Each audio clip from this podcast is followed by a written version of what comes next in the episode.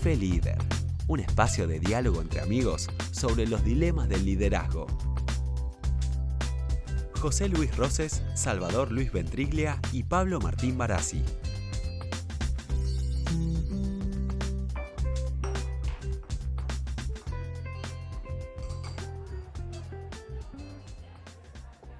Hola Pablo, ¿qué tal tanto tiempo? Muy bien, che, se me hizo largo este tiempo, hace mucho que no nos vemos ya. Hola muchachos, ¿cómo va? ¿Cómo andan? ¿Qué tal Salva? Salva querido, muy buenas. Bien, muy bien, muy bien, contento de volver a encontrarlos. Che, ¿pedimos algo? Sí, cómo no. Yo siempre un descafeinado. Yo hoy voy a ir, yo te diría hoy voy a hacer un café con un toquecito de una grapita. Ah, mira vos. Yo voy con un cortado.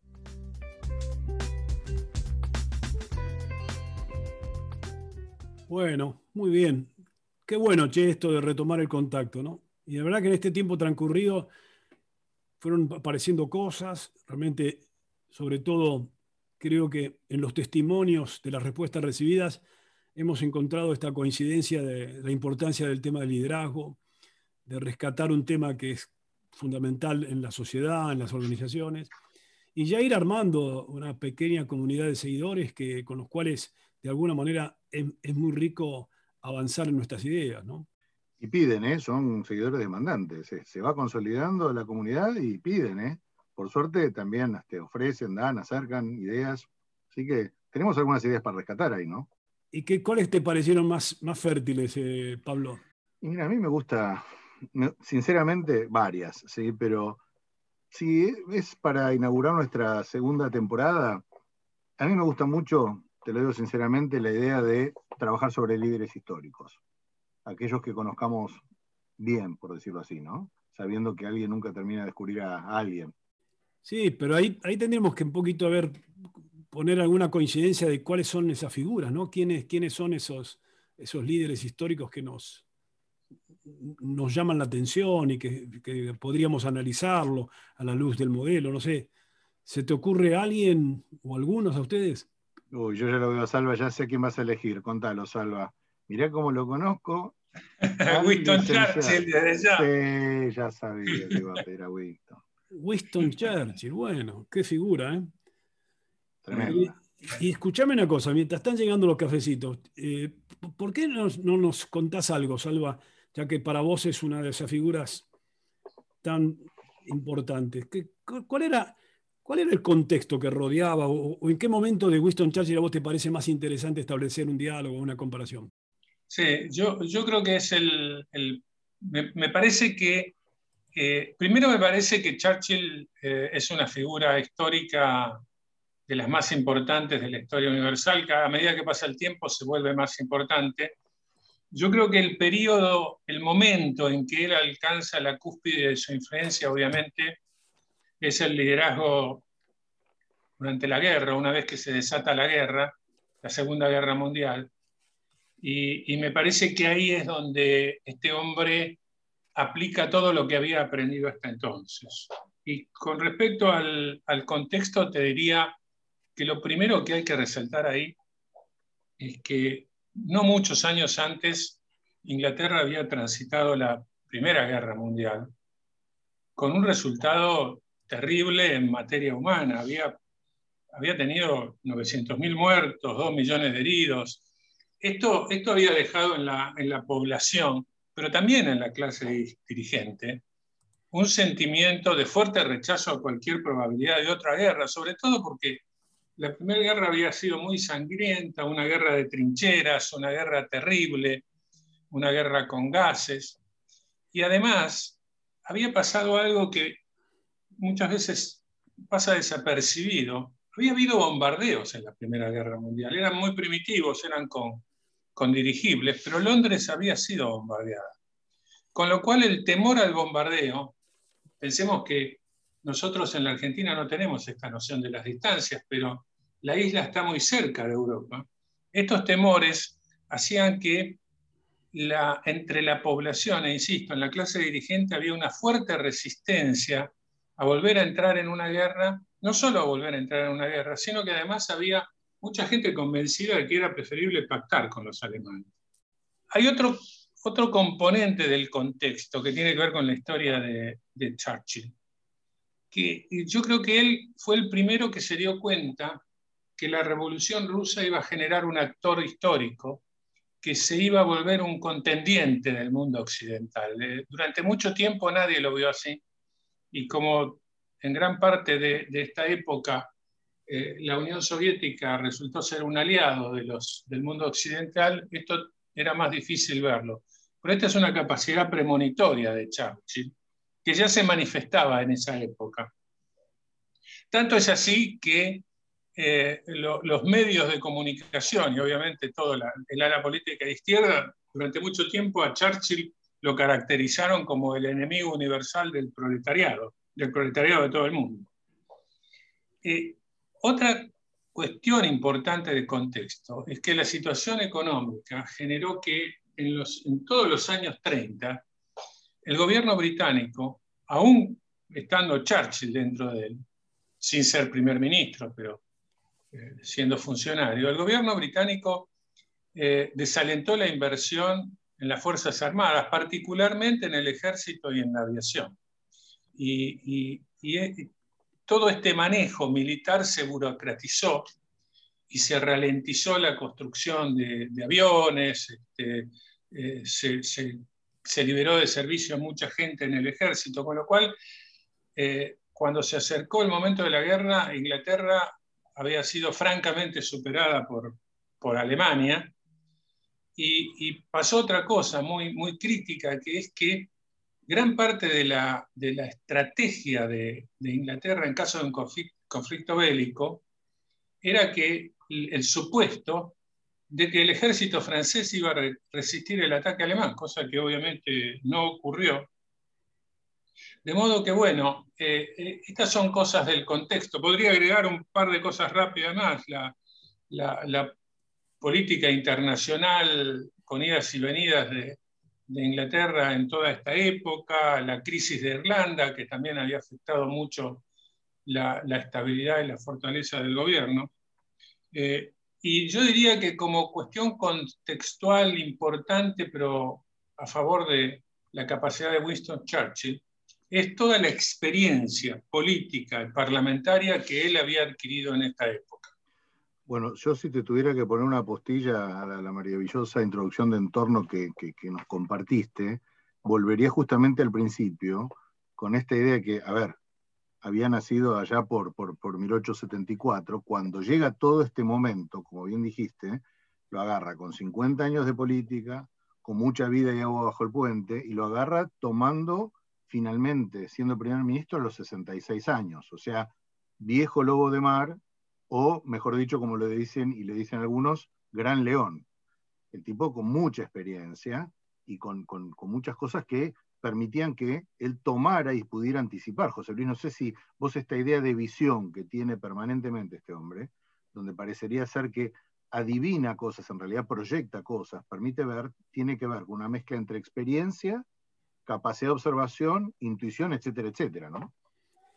No, yo creo que claramente en este hombre, hay, en, Churchill se reúnen una serie de condiciones que yo diría más, si tuviera que elegir dentro de los liderazgos históricos un hombre de la situación, yo claramente lo defino fuertemente a Churchill, porque eh, eh, eh, la historia del mundo, inclusive la de Inglaterra, resultarían casi inconcebibles sin Churchill, porque ha tenido una una incidencia fundamental en el hecho en que, para, decirlo en una, idea, su resistencia a Hitler evitó que Alemania sea el dueña del mundo y, permitió que Estados Unidos y Rusia entraran en dominación, a pesar de que para él no era el mundo más deseoso, pero eh, él impidió el fascismo, el avance del fascismo, y puso en blanco y negro un dilema que es el dilema que cuando yo fui a estudiar en, Inglaterra era el dilema todavía existente, entre el liberalismo y el socialismo. Esta corriente de dos ideas políticas, eh, económicas y sociales que confrontaron y que él de alguna manera la fue poniendo en blanco y negro. Y yo diríamos, hay, hay, un, hay un hecho, para, vos te referís a la visión de, de Weston hay un hecho que lo recalque, creo que está tomado en todas sus biografías, que es el discurso, ese discurso célebre que hiciera el 13 de mayo de 1940, donde él pide sangre, sudor y lágrimas. Lo que está diciendo es la victoria a cualquier precio.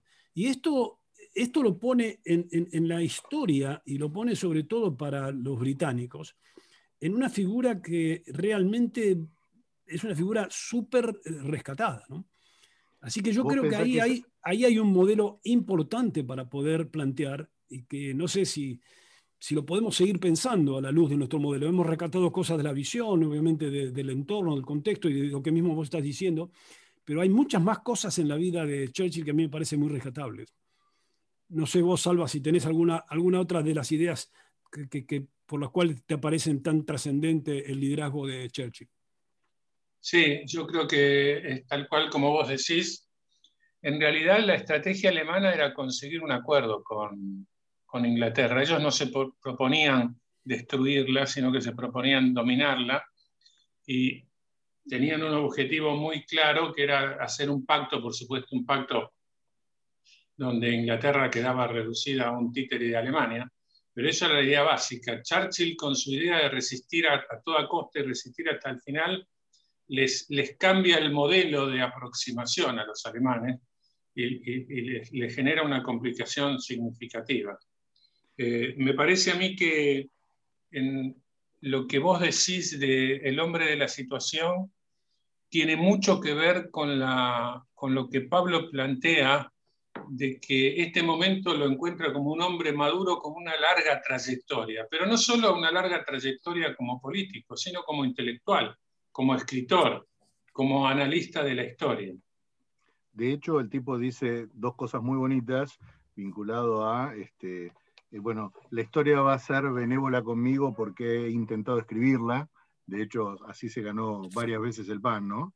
Este, pero me, quedé con lo que decía José Luis antes, me quedé con este tema de, eh, a ver, sus idas y vueltas por distintos partidos lo terminaron transformando en de todos y de ninguno, y le dio una libertad para actuar y poder generar una coalición que hubiera sido imposible.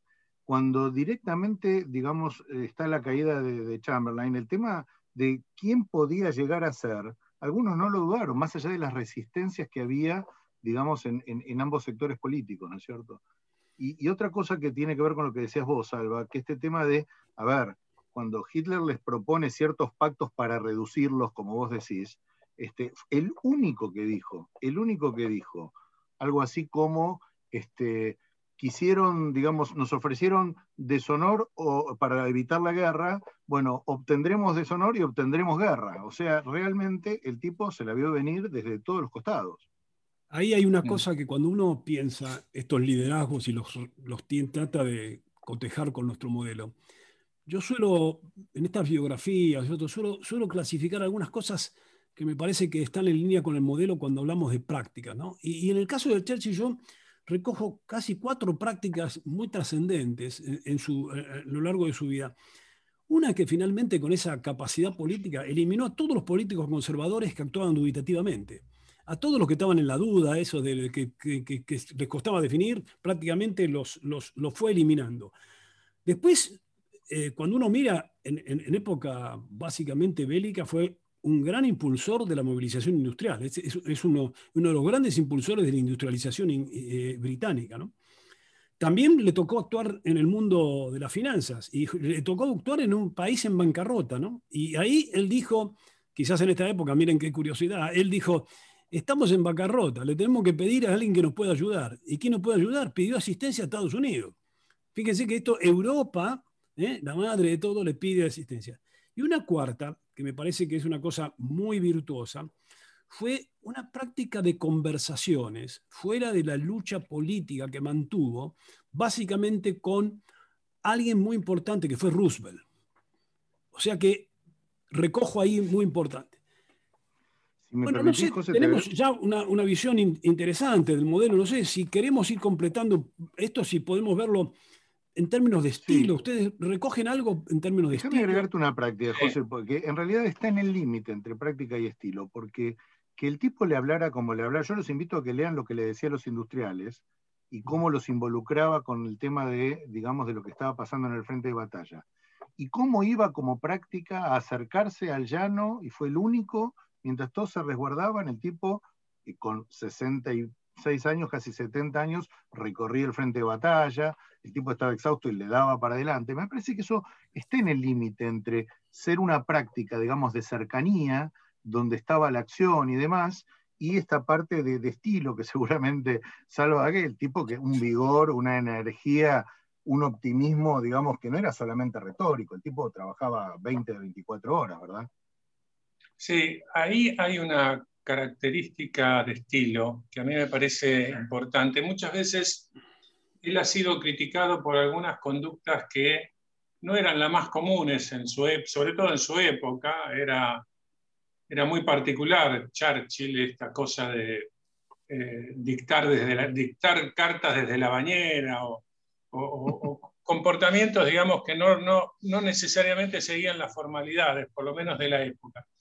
Y a mí me parece que esta característica de independencia, de, sin perder la noción, sin perder totalmente la noción del contexto, sin, sin estar, como dice Pablo, jugar con el borde, con el borde mismo de las reglas, pero al mismo tiempo impulsar el cambio, impulsar o, el cambio personal o otros cambios. Yo creo que este, este rasgo de personalidad lo habilitó a Churchill a ser muy audaz, no temerario, pero muy audaz en, las cuestiones políticas y muy, audaz y decidido y firme a la hora de tomar decisiones tremendas para su propio país, que son las que mencionaba José Luis Sánchez. Así que sí, yo creo que ahí hay eh, la conjunción de un hombre a quien la, situación lo encontró maduro, pero lo encontró con todas las fortalezas de sus propios rasgos. Bueno, estamos terminando nuestro cafecito, así que yo creo que es el momento de probablemente, a lo mejor en esta historia, de esta tan rica historia, hacer una semblanza, un cierre. Y yo empiezo. De alguna manera me parece que nos encontramos con un personaje cuyo estilo dominante, su, su ambición, su sentido de ver, tuvo como resultado y como logro principal de devolverle el orgullo a los británicos y rescatar su identidad.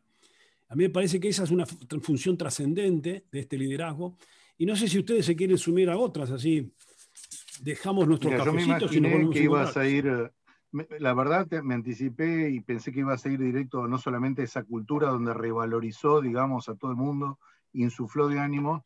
Yo te diría, si tuviera que rescatar dos ideas, una esa mezcla hermosa entre pensamiento estratégico, capacidad de decisión y, y poder avanzar. Y otra yo lo veo, lo visualizo como un gran, gran aprendedor de sus errores. Un tipo que realmente quizás el que hace se equivoca, como decían por ahí, y él, digamos, muchas veces ha tenido que retractarse en cosas.